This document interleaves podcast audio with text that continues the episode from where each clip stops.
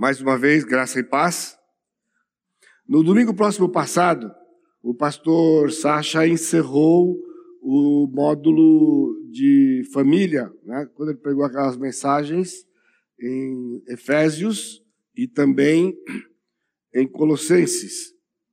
Hoje é uma mensagem avulsa, embora o Senhor tenha colocado no meu coração esse texto de 1 Pedro capítulo 3, versos 1 a 7, e eu convido aos irmãos e aqueles que nos acompanham também pela internet para terem suas Bíblias abertas em 1 Pedro capítulo 3, versos de 1 a 7. 1 Pedro 3, de 1 a 7.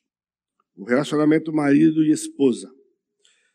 Diz assim a palavra do Senhor: Mulheres, sede vós igualmente submissas a vossos próprios maridos, para que se alguns deles ainda não obedecem à palavra, sejam ganhos sem palavra alguma, por meio do procedimento das suas esposas, a observarem o vosso honesto comportamento cheio de temor.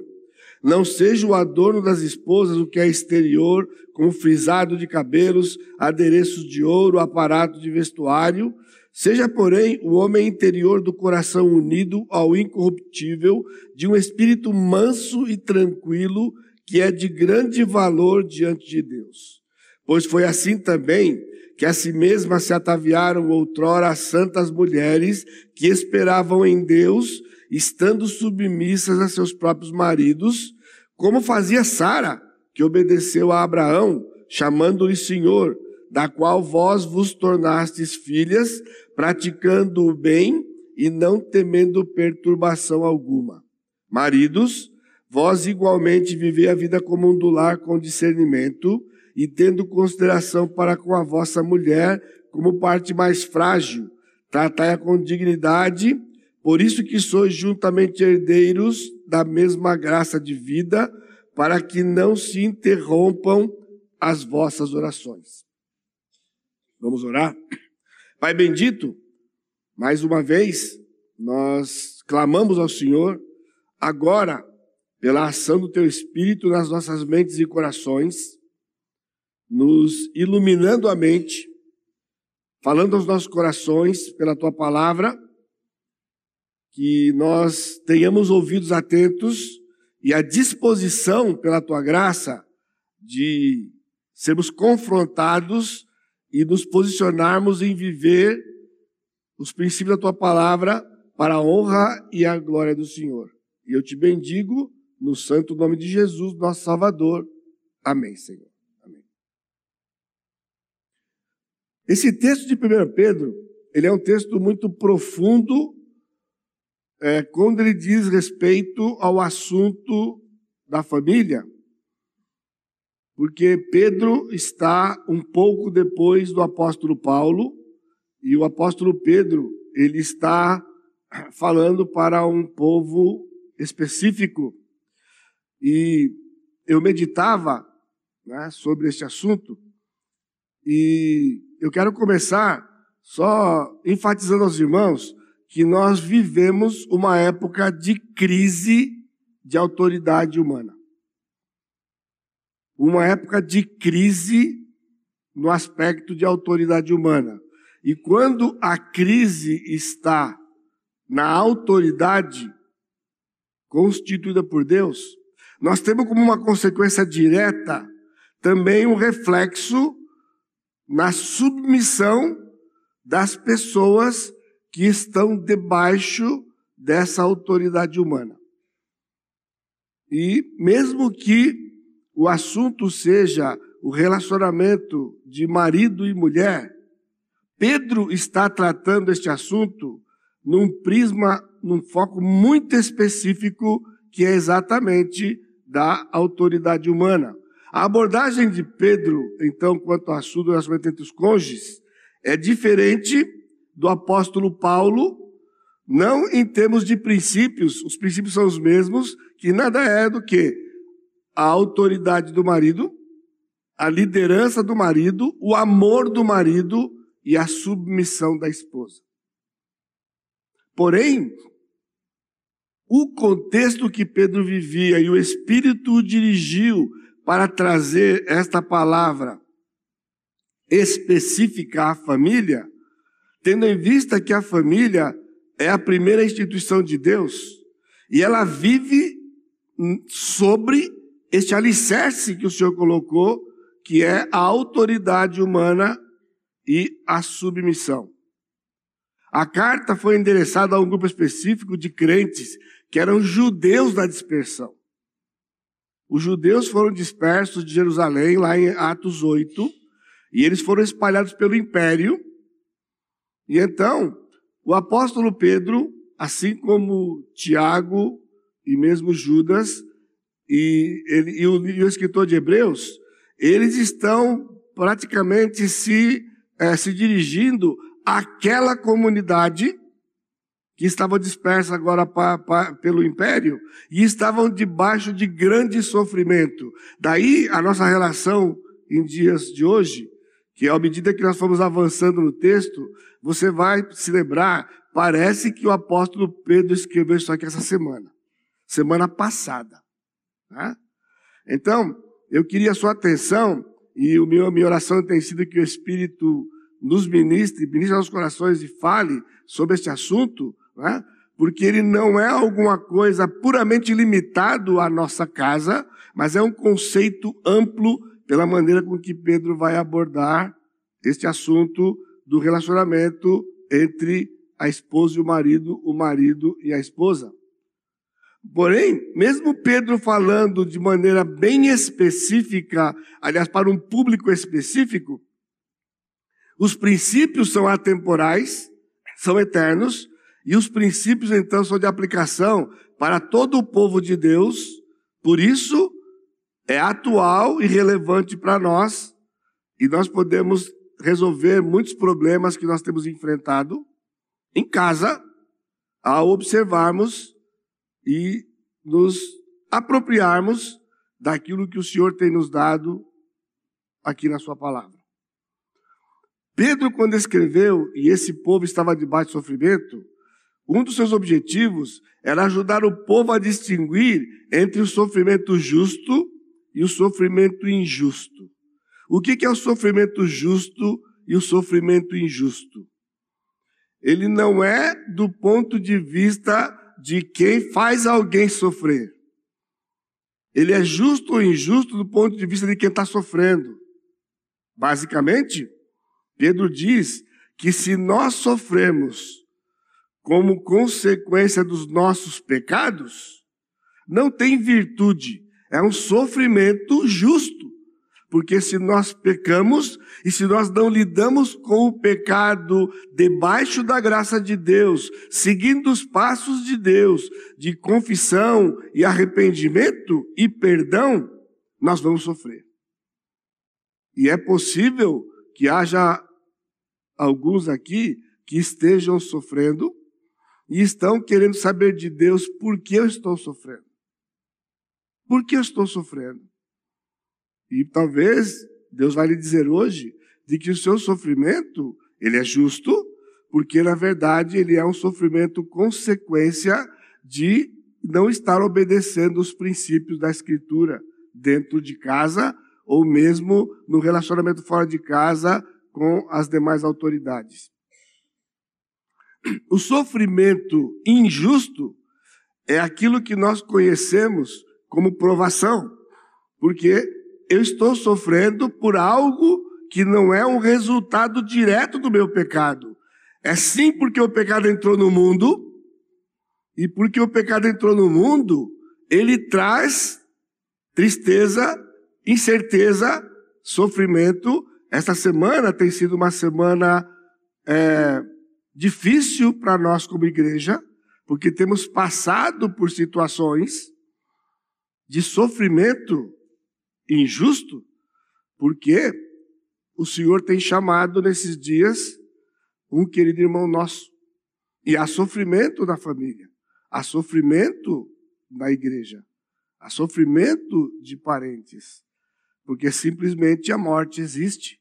E a morte é fruto do pecado como um todo e não do pecado específico. Vocês estão entendendo então? Porque isso é fundamental, porque eu estou sofrendo E normalmente nós queremos saber por que eu estou sofrendo. Então Pedro nos ajuda a entender. É só pedir a direção de Deus, vir para a Escritura e distinguirmos né? se não estamos sofrendo por conta de princípios quebrados ou se estamos sofrendo realmente por algo que nos foge ao controle e é simplesmente porque vivemos num mundo caído. Agora, como identificar então vai nos ajudar a como agir em dias de sofrimento. Como agir? Seja um, seja o outro. O Senhor vai nos abençoar, Ele vai nos consolar, Ele vai nos livrar do perigo e do sofrimento, Ele vai por fim. Em termos de sofrimento, um salmo muito precioso, que na verdade o primeiro versículo dele, Salmo 57, quando o salmista diz que ele está em sofrimento intenso, ele fica então debaixo das asas do Senhor. E o texto diz: Eu estou aqui debaixo das asas do Senhor até que as assolações passem. Isso passa desapercebido para nós, mas ali tem uma verdade profunda que nos interessa e traz consolo. O qual é? O sofrimento vai passar. Porque ele diz até que ele passe, porque ele vai passar. Então, se você está hoje sofrendo, o Senhor está dizendo, ele vai passar de um jeito ou de outro, porque ele realmente tem o controle sobre as nossas vidas.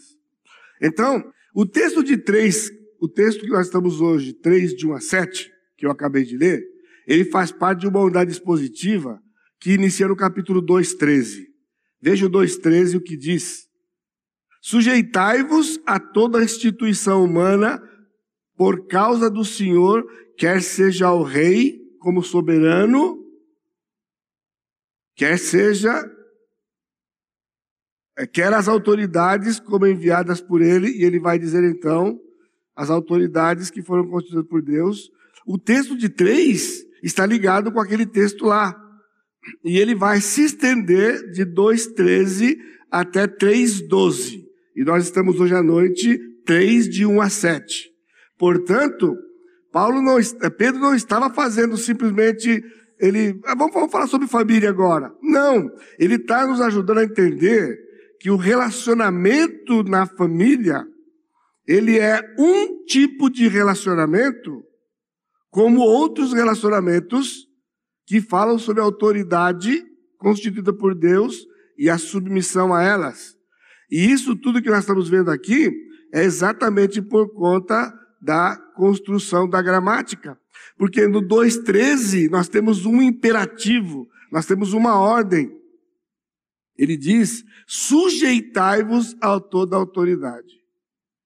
Agora, no 2,18, ele diz: servos, sede submissos com todo temor, na nossa tradução aparece como outro imperativo, mas no texto que saiu da pena do apóstolo Paulo, do apóstolo Pedro, ele não é um imperativo, ele é um particípio. Ele está simplesmente dizendo, servos, sujeitando-vos. Seja submisso à ordem no 13. No 18, os servos, sujeitando-vos e aqui ele está dizendo que é uma coisa onde o próprio servo se sujeita por ordem de que o Senhor está dando, que todos nós temos que ser submissos às autoridades que o Senhor constituiu sobre nós. E assim, o capítulo 3, verso 1, saiu da pena de Pedro, mulheres sendo igualmente submissas, ou mulheres, submetendo-vos igualmente. Igualmente quem? Igualmente os servos do versículo 18. E assim ele vai dando os particípios. Então, isto nos ajuda a entender que 3 de 1 a 7 está ligado ao contexto imediatamente anterior, 2, 18 a 20, e se nós observarmos e obedecermos a gramática de Pedro, nós vamos evitar de ligar esses particípios com o 2,17, que tem imperativos lá, honra ao rei, né? E, mais ainda, evitar de trazer imperativos onde, na verdade, são particípios. E qual é a, a, a diferença? Porque o imperativo, ele começa um assunto novo. E essa é a nossa dificuldade, porque quando nós chegamos aqui em português e vemos mulheres ser de voz igualmente submissa, a sua mente, irmã, automaticamente vai ao ensino do apóstolo Paulo, como se ele estivesse falando agora uma coisa específica, separado para a família. E nós perdemos a profundidade, nós perdemos o Espírito Santo edificando informações sobre princípios já dado. Paulo colocou um alicerce e Pedro vai construir sobre o alicerce, trazendo outras informações para nós que são profundas e aqui é muito contundente e está aí a razão porque talvez Pedro não seja tão famoso quanto lá, porque o que Pedro está dizendo é justamente o que nós não queremos. Principalmente as mulheres quando fala de submissão. Porque ele está comparando a submissão da esposa à submissão do escravo ao patrão dela, ao patrão dele. Está entendendo? A submissão da esposa está aqui para Pedro igualmente a submissão do escravo ao seu senhor. E nesta passagem, mas há outro detalhe interessante que eu quero chamar sua atenção no pensamento de Pedro aqui, é que o assunto então é submissão às autoridades humanas, como nós vimos 2.13, e não um assunto específico, particular somente para a família. Já expliquei para os irmãos. Mas nós temos um outro detalhe aqui, que é o advérbio igualmente. Veja lá, mulheres, sede vós igualmente. Só que esse, esse advérbio também está no versículo 7. Maridos vós igualmente. Sim, mas por que o igualmente para o marido quando o assunto do marido não é submissão? A mulher é igualmente por causa do 2,18. Mas o homem não é igualmente, porque o assunto do homem agora não é a submissão. Então, por quê? Por que igualmente? O que é igualmente? Então, Pedro vai nos ajudar. E aqui, meus amados maridos, há um ensino profundo e um ensino que vai nos ajudar a entender por que a nossa dificuldade dentro de casa, no relacionamento com nossas esposas, na submissão delas para conosco. Por isso, aguarde mais um pouquinho. Por isso, o relacionamento conjugal no casamento é de igual forma de submissão e de autoridade humana com consequências espirituais. O relacionamento conjugal, ou relacionamento no casamento, ele é de igual forma de submissão e autoridade humana, não tem nenhuma diferença em termos conceituais, e o texto nos mostra de maneira muito clara e contundente com consequências espirituais. Por isso, você está entendendo a gravidade de que não é simplesmente uma questão de atitude de submissão. Não é simplesmente uma atitude de uma liderança qualquer. Ele está falando de consequências espirituais e a gente está achando que é uma coisa puramente relacional. Nós somos muito diferentes. Nós temos temperamentos diferentes. A gente vem de criações diferentes. As circunstâncias ao nosso redor contribuem para isso. E nós não estamos entendendo de que há uma gravidade espiritual, estamos sofrendo espiritualmente, por não estarmos entendendo que esse relacionamento em casa, ele não é um relacionamento isolado. E o texto é natural, com dois pontos, né? O primeiro ponto é sobre a submissão. Mas nessa passagem, Pedro vai realçar e vai dar colorido a uma parte da história de Abraão e Sara. Por isso eu gosto desse, dessa abordagem do apóstolo Pedro como um complemento de Paulo, porque ele dá detalhes práticos. Nós sempre queremos coisa prática. Nós gostamos de coisa prática, mas quando a Bíblia dá coisa prática, nós temos uma tendência a nos rebelarmos contra o que a Bíblia está colocando.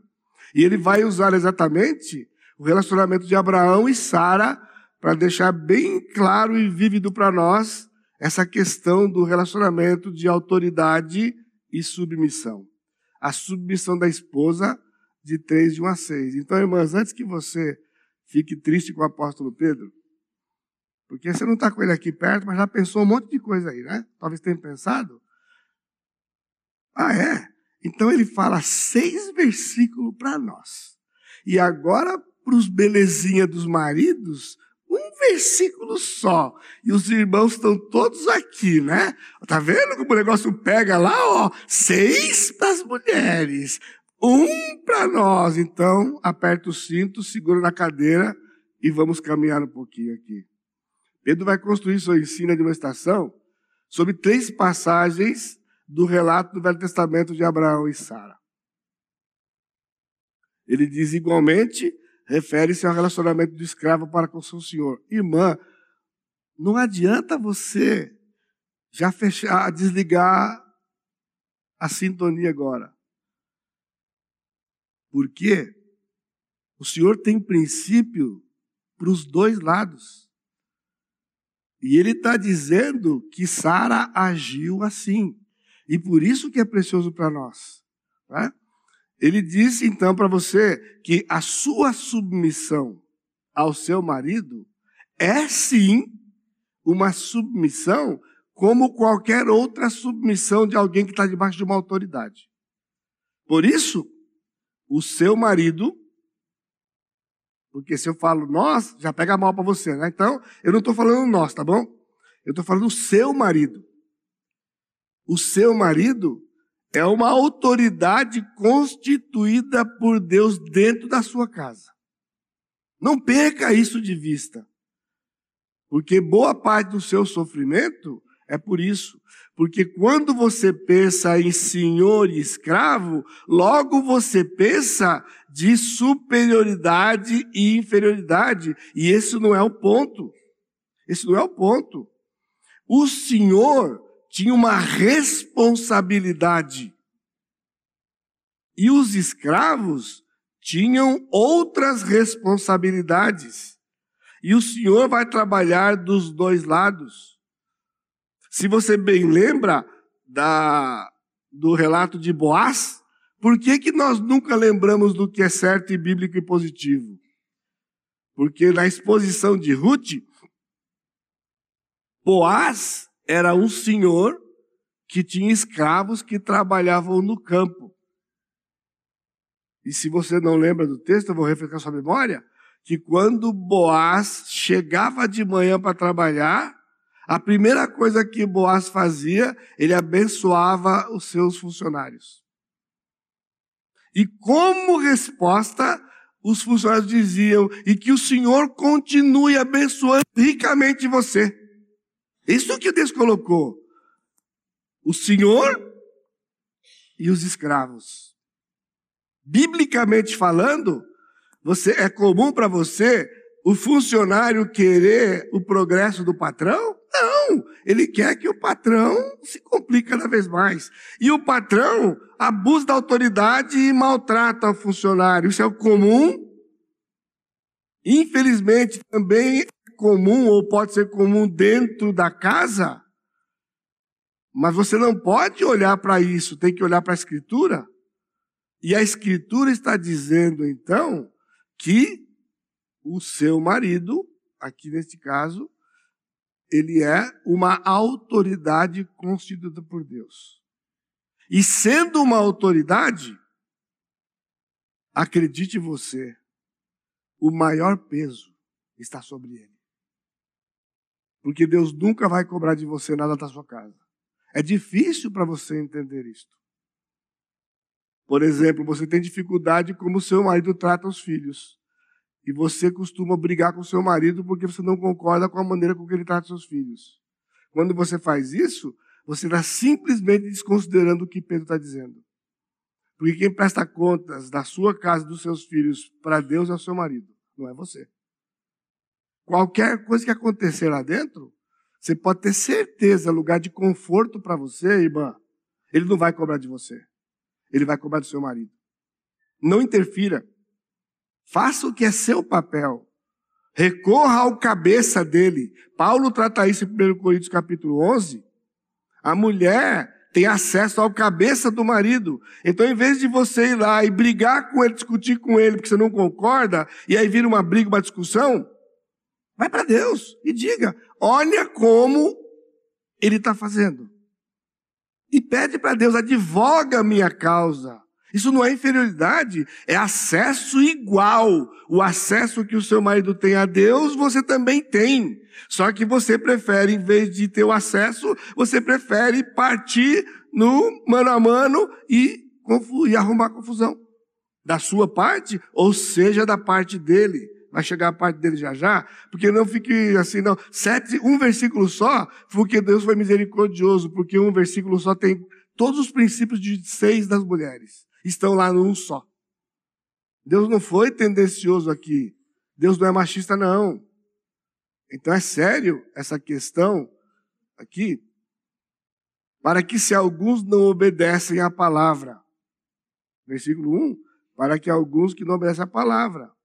Ele está falando então agora aqui que eram mulheres casadas, mulheres crentes casadas com maridos pagãos. Você está entendendo, minha irmã?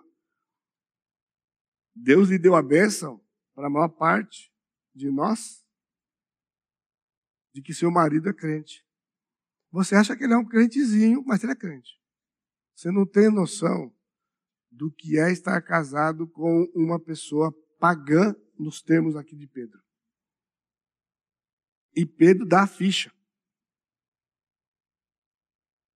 Para que se alguns deles ainda não obedecem a palavra, sejam ganhos sem palavra alguma. Aqui na Igreja Batista Maranata, as mulheres são ensinadas por toda a existência dessa igreja de que a mulher não prega para o marido e não fica cobrando do marido das coisas, não. Porque o que dá de confusão Vem para a escola dominical, escuta uma aula, pronto. É só chegar em casa, não hora de chegar em casa. Chega em casa, é porque você está fazendo assim, porque aqui a igreja falou, porque o pastor ensinou, porque a irmã não sei quem. O que vai acontecendo com o seu marido? Aversão. Aversão. E ele começa a ter problemas com a igreja. Por isso, o texto de 1 Pedro é muito importante ele diz: você tem que ser submissa, porque o escravo, ele não chegava chegando para o patrão, não, porque se ele chegava chegando para o patrão, ele era mandado embora na hora. Ele era torturado, inclusive, indevidamente. Então, ele diz que a mulher, quando ela entende que o seu marido é uma autoridade sobre ela, não importa se ele é crente ou não é crente, ele é uma autoridade constituída ali naquele lugar, naquela casa. E o responsável ainda continua sendo ele. E ele continua dizendo, né? Pelo por meio do procedimento das suas esposas. A ideia é de que Jesus faz você uma esposa melhor. Entendeu? Jesus faz você uma esposa melhor. Porque quando então você vive os princípios da palavra, qual é a reação que deveria ser do seu marido? O Espírito entra no coração dele e fala assim: o que está acontecendo com ela? Por que ela está melhorando? Por que ela está assim? Então o Espírito fala com ele. E o Espírito abre o entendimento dele. E aí, então, o marido é ganho pela esposa sem palavra, como está no texto. Oração é fundamental. Eu creio que toda esposa ora pelo seu marido. Só quando você está com raiva, você não ora. Confessa aqui, confessa aqui, nós dois aqui. Né? Quando você está com raiva, você não ora. Mas devia. Porque não tem essa de ficar com raiva. Toda esposa ora. Mas o que Pedro está dizendo é que mais do que isso, o seu comportamento, versículo, versículo 2, a observarem o vosso honesto comportamento cheio de temor. O texto tá, hoje está difícil aqui, meu computadorzinho aqui, eu estou apanhando com ele aqui, mas eu vou chegar lá. A observar esse honesto comportamento. A palavra honesto que está aqui é a palavra para santo. Santo. Essa palavra, ela aparece no 1,16. Porque está escrito, sede santos porque eu sou santo. Essa palavra santo aqui é a mesma palavra honesto que está ali. Foi traduzido honesto, perdoa, perde um pouquinho o, o, a força. E tem algumas traduções que algumas traduções colocam casto porque ele está particularizando na parte sexual da coisa, da moral. Aqui ele está falando santo em todos os aspectos, em todas as áreas da vida. A mulher, tanto quanto o marido, devem ser separados, viver uma vida diferente da vida comum das pessoas. Por isso, é muito importante que ao a mulher ler a palavra, vir à igreja, vir à escola dominical, grupo pequeno, discipulado, qualquer ferramenta usada por Deus, tem como objetivo de investir na sua santidade. Porque à medida que você vai se tornando mais parecida com Jesus, você vai se tornando uma esposa melhor isso aqui, pessoal, não é uma coisa humana. E não é assim. Então, por que você fica melhor? Não, porque ao você obedecer e sendo parecida com Jesus, você fica melhor, o Espírito age no coração do seu marido. A salvação não é uma coisa humana. E aqui não seria uma exceção. Não é o seu marido que vai enxergar. O Espírito Santo vai fazê-lo enxergar a obra que o próprio Espírito faz na sua vida. E o Espírito move. E o Senhor faz uma obra. O Senhor trabalha em todos os lados. Ele diz: Não seja o adorno das esposas que é exterior, como filar de cabelo, adereços, ouro, aparato. Irmãs, ele não está falando que é pecado você se enfeitar. Ele não está dizendo que você tem que ser relaxada no cuidado da sua aparência. Não é isso que Paulo está está dizendo. Ele está dizendo que não é isto que você naturalmente faz e que te embeleza que deve chamar a atenção do seu marido. É importante no processo do relacionamento você cuidar da sua estética, da sua beleza exterior. Mas não é isso que é o mais importante. E sabe o que ele está dizendo aqui? Porque isso é o óbvio. Na história da humanidade, de forma geral, as mulheres investem no seu visual. Eu estou enganado? Eu estou falando alguma coisa? Eu estou vivendo em Marte? Vocês não têm noção do que existe de produto em qualquer lugar que você vai à disposição. E a mulher ela compra. E a mulher ela compra e investe. E é uma infinidade. Ou seja, Pedro está dizendo, assim como você já faz isso, não é isso. Você tem que investir na onde você não investe. E aonde você não investe é justamente no homem interior. Versículo, versículo 4, seja porém o homem interior. O homem interior, ele diz, de um coração unido ao incorruptível o incorruptível aqui, a palavra é imperecível. É uma coisa que não murcha. Eu não vou faltar com respeito com você, mas você está ficando muito tensa, eu preciso baixar um pouco sua atenção. Por mais que você invista na sua parte exterior, vai dar umas complicadas, tá bom? Eu ia falar vai murchar, mas não vou ser tão rude assim, tá bom? Não vou ser tão rude, mas é o que o texto está dizendo. Porque investir na vida exterior não murcha nunca. Nunca vai ter ruga no seu homem interior. Entendeu? Nunca vai ter cabelo branco no homem interior.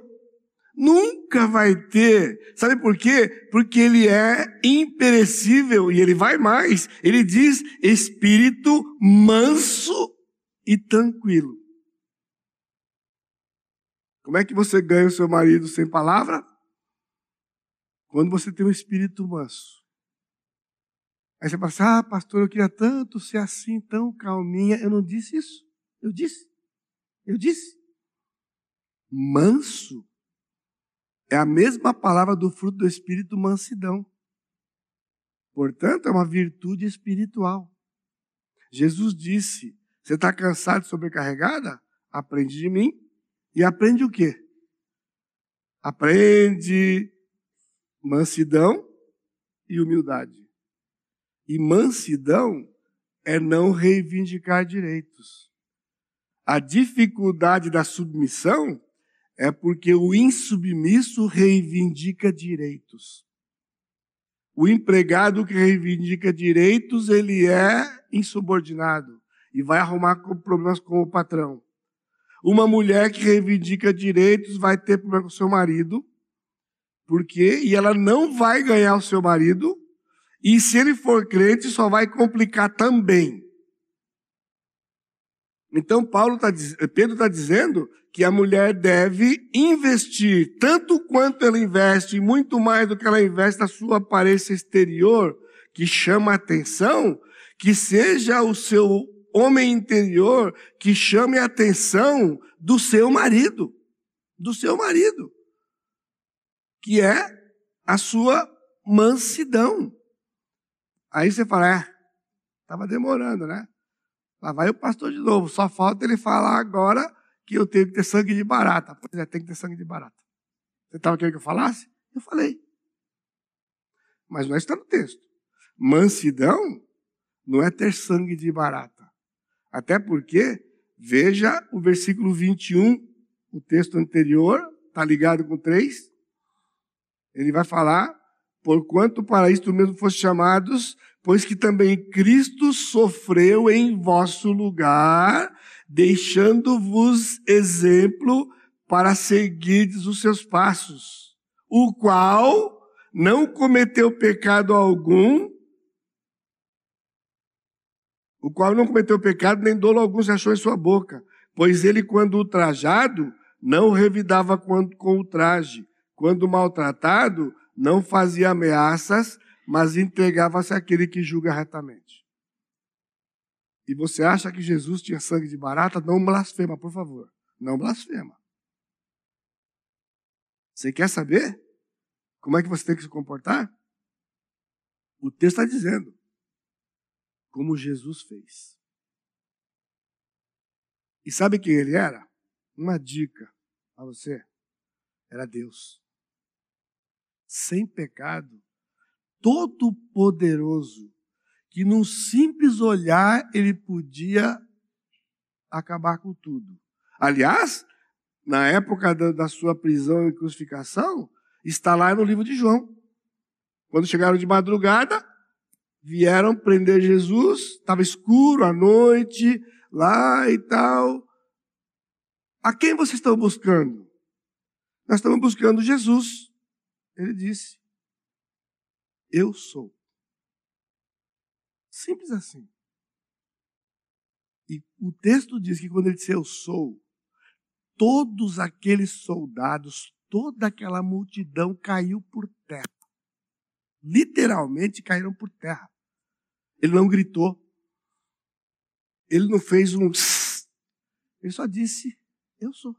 Porque eu sou é o nome próprio dele. Aí o pessoal se levantou, tirou a poeira, e Jesus perguntou de novo: A quem buscais? Jesus, e se eu pudesse ensinar para você, ele disse: Sou eu. A mesma palavra, mas o gesto era diferente. E eles podiam levar. porque as autoridades vieram buscá-lo. Ele disse no mesmo Evangelho de João: Ninguém tira a minha vida. Pelo contrário, eu dou a minha vida. Eu tenho poder para dar e para reassumir. Eu recebi isso do meu Pai. Jesus todo o tempo era consciente disso. Não tinha essa de eu vou discutir, vou reivindicar. Ele está dizendo para nós, o apóstolo Pedro está dizendo, que da mesma forma que Jesus é exemplo para nós, ele é exemplo para você. De uma submissão confiada no Senhor que lhe deu a ordem. Não é um homem que está dando a ordem para você ser submissa ao seu marido. É Deus quem está dizendo. Então, quando a mulher é insubmissa ao seu marido, ela é desobediente e insubmissa ao próprio Deus. Porque ela está se rebelando contra uma autoridade que Deus constituiu. Agora, vocês jovens aqui e vocês moças aqui, vocês querem se casar? Então não entra errado, entra certo, já está sabendo. Você vai ter um marido, você vai ter um homem que você ama, você vai ter um galão, bonitão, todo bombadão. Não é isso que você vai ter, não. Você vai ter uma autoridade que Deus colocou sobre você para o resto da sua vida, enquanto ambos viverem até que a morte os separe. É isso que é casamento bíblico.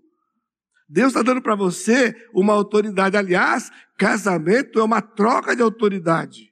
É quando o seu pai, que é a autoridade sobre você, uma autoridade constituída por Deus sobre você desde que você nasceu, vai passar a guarda para o seu marido.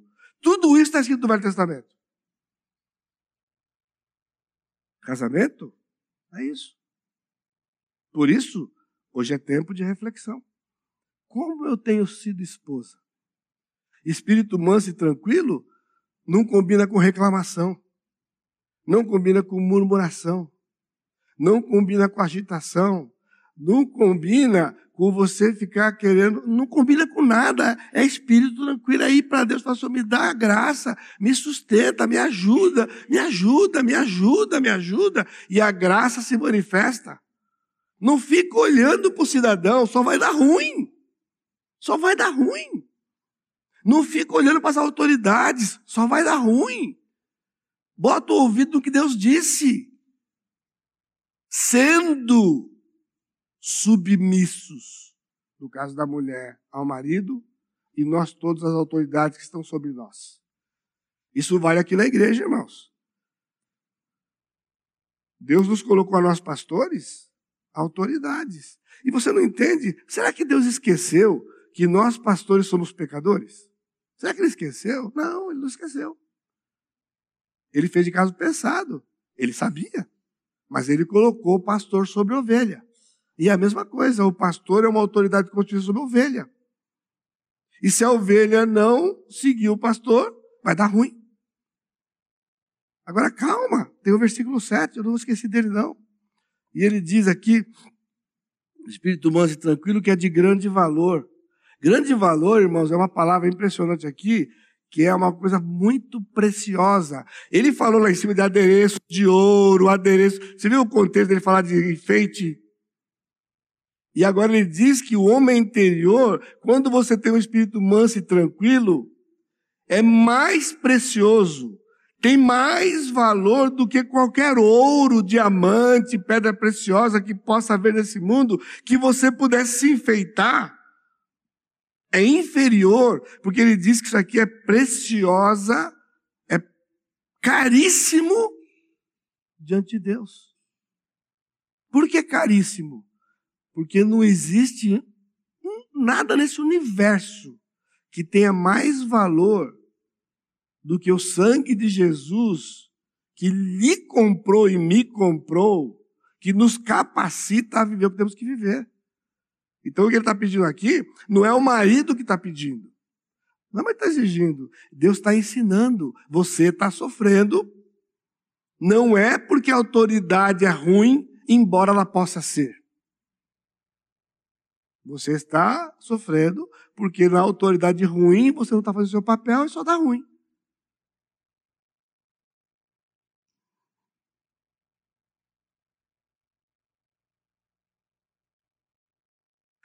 Santas mulheres esperavam, pois foi assim também que assim mesmo essa havia outras santas mulheres que esperavam em Deus. A palavra esperar aí é a palavra esperar, é o verbo de esperança. Aonde estava a esperança da mulher do Velho Testamento? Em Deus. Ela não estava na melhora do marido. Ela não podia contar com o marido dela. Nós temos muitos exemplos do Velho Testamento de maridos ruins. Nabal era um homem ruim. O nome dele dizia quem ele era. E aquela mulher, ela foi elogiada porque na insensatez do marido dela, que ia morrer ele e toda a casa dele, todo mundo, ele nem sabia que a sua mulher foi lá para poder levar o que ele não quis levar para Davi, levar comida para os homens que tinham protegido aquele homem todo o tempo. É uma santa mulher. E Deus recompensou esta mulher, inclusive em vida, com outro marido melhor do que o que ela tinha. Agora, ela não se divorciou dele porque ele era ruim. O Senhor matou ele. Então, marido, você fica esperto que o versículo 7 vai chegar. Ufa! O sete vai chegar. Agora, irmã, eu não vou dar munição para você, não é para você orar para isso. Tá entendendo? É, vamos voltar à compostura da seriedade aqui.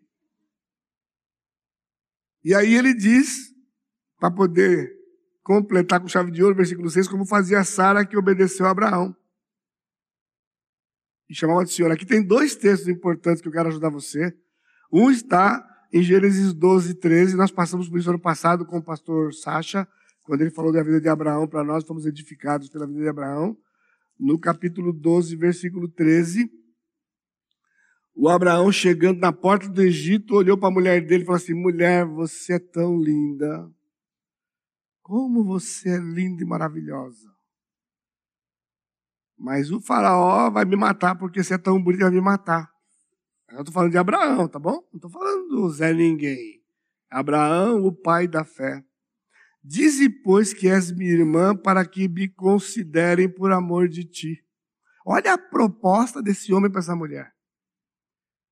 Isso aqui na linguagem de hoje, irmãos, é uma proposta indecente. Se você falar que você é minha esposa, ele me mata. Tu fala que você é minha irmã, ele não me mata, ele me considera. Bom, mas ela era bonita como ela era. O que aconteceu? O cidadão levou para o harém dele. E estava bom para Abraão. Você está entendendo? Quando Pedro trouxe Sara e Abraão aqui, e submissão é isso. Ela não olhou para si, mas você é um cafajeste. Você vai falar isso para mim? É assim que você mostra que você me ama? Não. Tá bom para você eu falar que eu sou sua irmã? Porque ela era meia irmã dele por parte de pai? Como é que é? É meu irmão. E o faraó levou. Ah, você sabe o que aconteceu? Sabe o que aconteceu? Essa é a parte que move o meu coração desses textos. O Senhor, sabe quem é o Senhor? O Senhor Deus do universo, ele veio pessoalmente. Ele não mandou um anjo, ele não mandou um arcanjo, ele não mandou um terremoto, ele veio pessoalmente ter uma conversa com o Faraó. E disse o que Abraão não teve coragem de dizer: essa mulher tem marido, Emiare, Deodó, é ele. E se você puser a mão nele, eu mato você e mato todo mundo. E o faraó ficou assustado, mas ele falou que era irmã dele. Ele foi mentiroso também, porque ele ia matar Abraão mesmo, ele ia matar Abraão. Mas quando Deus apareceu, não tem conversa. Ele, não, é verdade. E deu riqueza para Abraão, deu um monte de coisa para Abraão, mandou Abraão embora. Mas no capítulo 20, Abraão fez de novo. Fez de novo. Aí você fala, ah, não é fácil para ele, né? Tá vendo? Não, ele fez de novo. E Abimeleque, quando chegou lá, levou ela para o Arém. De novo. Ela não falou isso, falou? Seria murmuração. Ela não falou. Você quer que eu fale? Meu irmão. Outra vez, o Senhor deixa a sua glória e vem pessoalmente em sonho falar para o camarada. Mesma coisa. Essa mulher tem marido. E aí foi mais grave, porque era a reincidência de Abraão. Ele disse para Abimeleque: Se você puser a mão, eu vou acabar com a sua raça toda. E nunca mais vai nascer uma malequita nessa terra.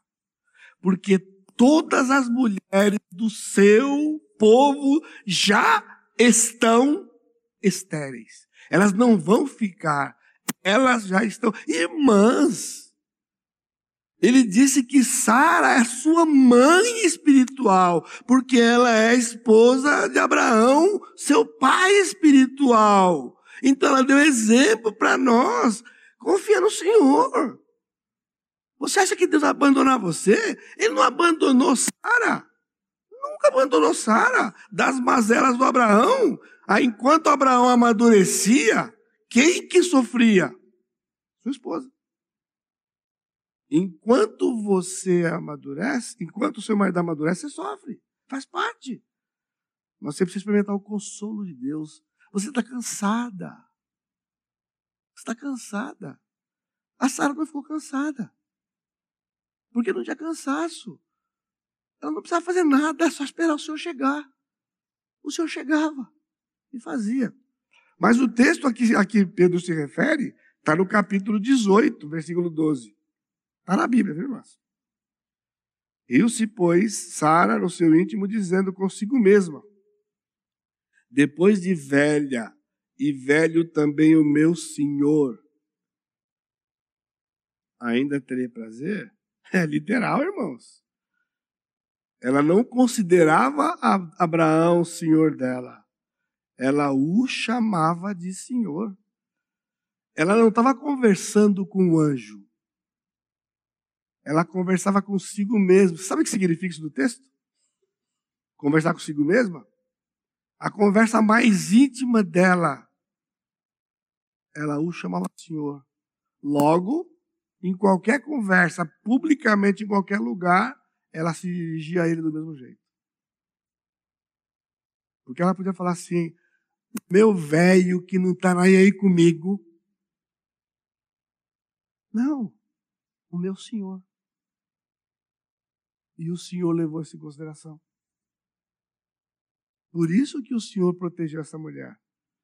Porque, apesar dele, ele era senhor dela. Ele entendeu, ela entendia que Deus a colocou como senhor dela. E agora ele passava a ser um problema exclusivo de quem? De Deus. Exclusivo de Deus.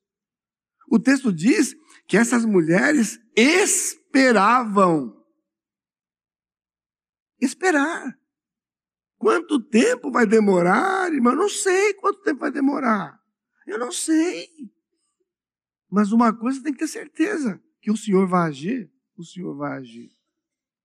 Eu já falei, não fica alegre, não, não é para final ainda. Não o final ainda não. Ufa, está aqui. Agora vamos lá. Versículo 7. Maridos, vós igualmente Maridos, vós igualmente, também não é um imperativo. Ele não está dando uma ordem para os maridos, vivei a vida comum do lar. Ele está usando aqui de novo um particípio. Ele está dizendo literalmente para ela, para ele, né? Que é viver juntos. A palavra é uma palavra que significa casa como verbo. Ele colocou um substantivo, colocou ação isso acontece em inglês muito e acontece na língua do Novo Testamento. Por que que então igualmente? Lembra que eu falei para igualmente? Porque é outra da moeda. Então ele está dizendo, assim como a mulher ela é submissa igualmente ao servo, o marido ele é igualmente um senhor, que ele não pode ser diferente do que o Senhor Jesus tem que ser. Ele não pode ser ruim, ele não pode ser injusto, ele não pode, irmãos, você não pode, você não pode. Você tem que entender que o Senhor, quando colocou você como autoridade na sua casa, essa é uma posição complicadíssima para você. Isso aqui não é status. Não é status, é responsabilidade. É responsabilidade. Deus vai estar tratando com você. Tudo dá errado. Tudo dá errado. Porque você não tem coragem de buscar Deus. Porque se você buscar Deus, não tem jeito dele falar com você a não, ser, a não dizer, ó, como você trata sua mulher. Porque quando você olha para ela e você justifica que você a trata assim por causa disso, você não tem coragem de ir para Deus, porque Deus não vai aceitar você dizer que ela é assim. Ele vai dizer para você: você não está sendo um senhor como você deve. Você está maltratando as minhas pessoas que estão debaixo de você. Seja a sua mulher, seja os seus filhos. Eles são, de acordo com o mesmo livro de Pedro, no capítulo 2, propriedade exclusiva do Senhor.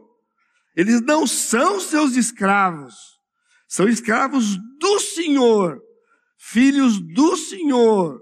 É isso que está dizendo aqui para os homens. Eu nem comecei o versículo. E não posso ir nesse ritmo aqui. No jardim. Oi? Entendi? Tô. Obrigado, Rafael. Os universitários vieram aqui e me disseram o meu problema. O meu problema é estar com o mouse no bolso. Eu estou trabalhando com o mouse no bolso, sem saber.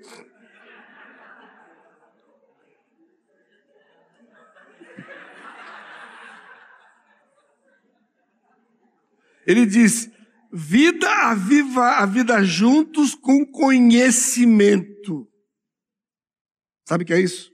Esse conhecimento não é um conhecimento intelectual, é um conhecimento de relacionamento. Você não conhece sua esposa. Você acha que você conhece sua esposa? Você não conhece sua esposa. Você precisa conhecer. E conhecer a sua esposa não é conhecer o temperamento dela, não é conhecer as fraquezas dela, é conhecer o que a sua esposa é para Deus. Você não está entendendo quem ela é para Deus. Ele está dizendo, vive a vida junto com ela, nunca perdendo da sua cabeça quem ela é para mim. Porque ele vai cobrar. E ele vai cobrar. Aí ele diz, um minutinho só aqui. Considerando-a como vaso mais frágil. Essa palavra aqui tem um significado amplo. Ela pode ser uma, uma, um problema de enfermidade física e seus adjacentes da parte física. Mas é interessante que ela aparece como fraqueza em crer e duvidar e hesitar. Então, por isso, há muitas tentativas entre os teólogos aqui de definir o que, que Pedro quer dizer como parte mais frágil. A minha convicção pessoal é que seja emocional e espiritual. Porque se o marido é a cabeça espiritual da sua casa, logo, quem está debaixo dele depende dele para viver a sua vida espiritual. E Deus vai dar coisa para o marido cuidar da sua esposa. E eu repito, por isso, moça, você não deve se casar com um rapaz que não seja alguém que vai liderar espiritualmente você. A competência espiritual, a primeira competência é você procurar no marido. Porque ele é a pessoa que Deus colocou para cuidar de você espiritualmente, lhe ensinar, decidir coisas, conversar com você, e ele então agora procura ajuda para fazer isso. Então a mulher, emocionalmente, ela é mais frágil. E aí nós temos o exemplo de Eva. O próprio Timóteo, o apóstolo Paulo diz que Eva foi enganada. Adão estava do lado. ele não exerceu o seu papel de autoridade constituída. Porque quando Deus colocou Adão lá e disse: Você não pode comer, se você comer, você morre. Deus falou para ele. Aí a serpente vem e o primeiro atitude do diabo com relação à existência humana, sabe o que foi?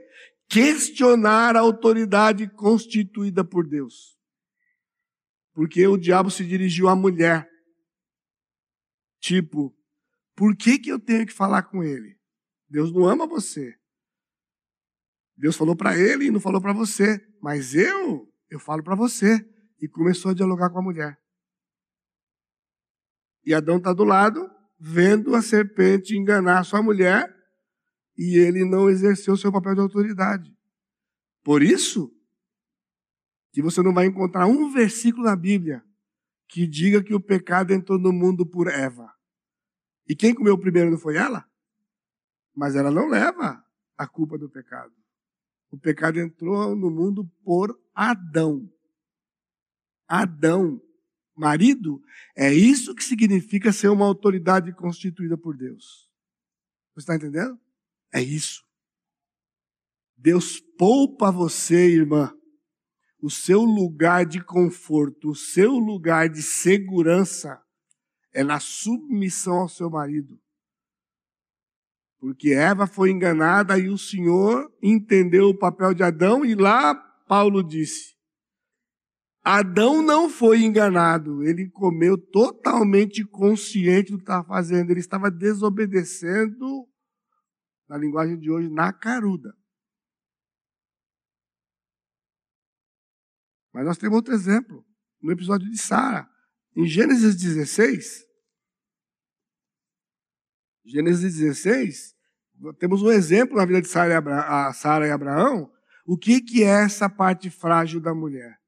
Ora, Sara, mulher de Abraão, não lhe dava filhos, tendo, porém, uma serva egípcia por nome Agar, disse Sarai a Abraão, eis que o Senhor me tem impedido de dar à luz filhos, toma, pois, a minha serva e assim me edificarei com filhos por meio dela.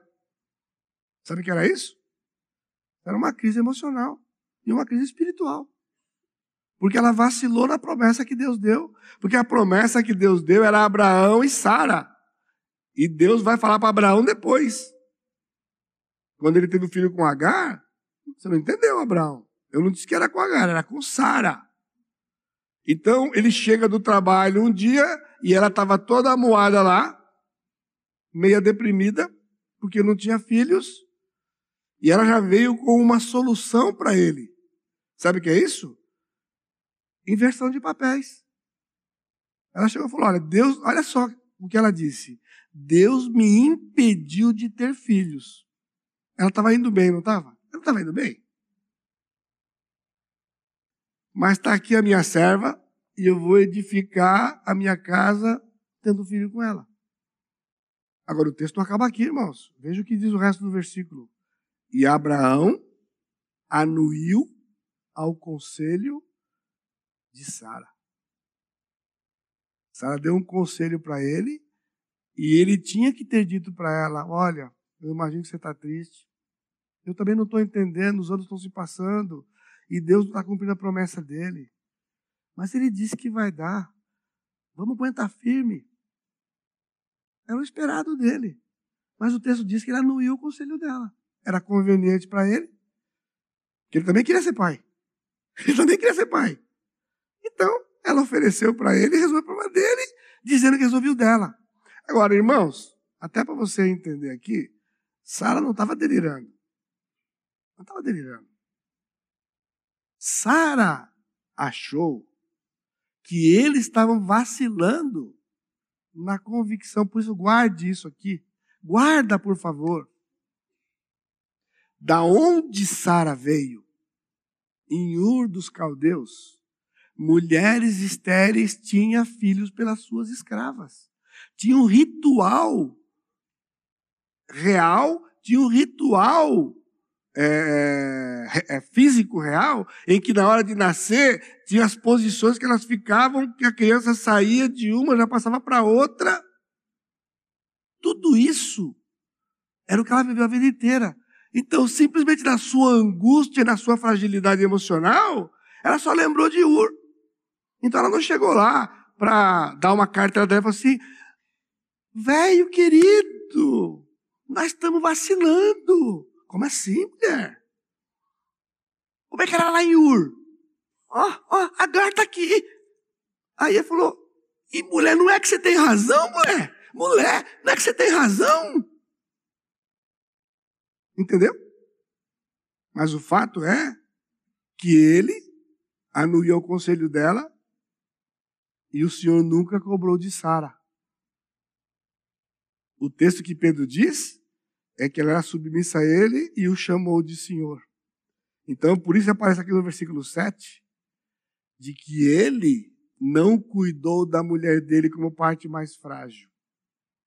Ele tinha que ter cuidado dela aqui e dito para ela, minha esposa, tá difícil, eu não sei como é que vai ser. Mas não é desse jeito, não. Não estamos mais em Ur. A gente tinha que ensinar aquele cântico para Abraão. Atrás do mundo, Jesus na frente. Ele é o guia onipotente. Para trás não volta? não volto mais. Não volto mais. Quando eu cheguei aqui, uma das primeiras provas que Deus deu implicava numa coisa grande, que implicava numa casa, e quando eu vendi e assinei o papel, a Lia perguntou: e se não der certo, aqui para onde a gente vai? Porque a gente tinha uma casa em São Paulo, aqui era a casa pastoral. Se eles mandassem embora, a ideia é: nós tínhamos uma casa, agora não temos mais. Eu disse: Eu não sei para onde a gente vai, mas uma coisa eu sei: para aquela casa eu não volto mais. Pode ir para frente, para outro lugar, para lá eu não volto mais. É só a graça de Deus que pode nos ajudar, maridos, a em certos momentos de insegurança e incerteza que as nossas esposas passarão, de nós amarmos e darmos um rumo para elas. Tratar com dignidade, o texto diz, terminando. Tratar com dignidade. O tratar com dignidade aqui, ele diz, é concedendo a ela, dispensando a ela o devido valor. Irmãos, a palavra que ele está usando aqui, ele usou no capítulo 2, versículo 6. Eis que, é, pois está escrito na Escritura, eis que põe em Sião uma pedra angular, eleita e preciosa. A pedra que tinha lá no deserto era uma pedra comum. Era uma pedra comum, mas ela ilustrava uma pedra preciosa. E essa pedra preciosa era não outro a não ser o Senhor Jesus Cristo. Então, quando Pedro está falando da maneira que o marido tem que tratar sua mulher, ele usa esta palavra aqui, porque ele diz como vaso mais frágil, a palavra é vaso mesmo. E o vaso aqui é um vaso qualquer. É um vaso qualquer. É qualquer mobília na casa. A mulher, ela é um vaso frágil. Porém, ele diz, você tem que dar a ela o devido valor, a preciosidade que ela é, assim como a pedra angular Jesus é preciosa. É assim. O texto, irmãos, é forte para nós. Ele não é uma coisa simples para nós. É algo comum transformado em precioso para Deus. Por isso, o homem tem que viver com a sua mulher conhecendo quem ela é. E o valor não é intrínseco, é um valor dado. Intrínseco, qualquer vaso cai e quebra. Mas quando para Deus é precioso, não há quem destrua. Então, cuidado. Não há quem destrua uma esposa. Porque Deus não vai deixar. Agora, a esposa, se você sair da submissão, você vai sofrer. Porque Deus deveria advogar sua causa. Você está entendendo a dobradinha? Por que, que as mulheres sofrem? Estão sofrendo porque elas não estão simplesmente obedecendo ao Senhor. E aí fica um jogo de eu sou por causa de você, você só por causa de mim, e vira um círculo vicioso. Porque são herdeiros da mesma vida. E detalhe: se nós não tratarmos assim, não adianta orar. Vai interromper as orações. Por isso vai estar tudo errado. Você vai pedir, Deus não vai responder. É pouco? Irmãos, não é pouco. Agora, é seu papel, irmão, interceder pelo seu marido, porque se ele interromper a oração dele, você também não é abençoada. Então não há revanchismo. Pedro dá para nós um princípio. Os papéis a serem exercidos no casamento é mais do que simples ordens para serem cumpridas. Muito do sofrimento da falta de realização no casamento é resultado da desobediência aos ensinos. A autoridade humana constitui uma ferramenta dada pelo próprio Deus para benefício do seu povo. E a graça já nos foi concedida igualmente a cada um, nos dando as condições de viver e desfrutar do casamento que o Senhor planejou. Não está fora do nosso alcance. Porque isso tudo aqui só pela graça. E a graça já foi dada. Ela é a maravilhosa graça. Por isso, hoje é tempo de arrependimento. Só isso. Não é para ficar chicoteando, ah, por que, que eu sou assim? Ah, não. Senhor, me perdoa porque eu não tenho recorrido ao Senhor. Eu estou cansado, eu estou cansado. Peça ajuda, abre a palavra e vamos seguir, um perto do outro, um puxando o outro. Herdeiros da mesma graça, ele disse. Vocês são herdeiros da mesma graça de vida inteira para a glória do Senhor. Amado Deus, te agradecemos por esse tempo e que o Senhor nos abençoe, nos consolando os corações de que há solução para nós. Há na tua presença, para a glória do teu nome no nome de Jesus. Amém, Senhor.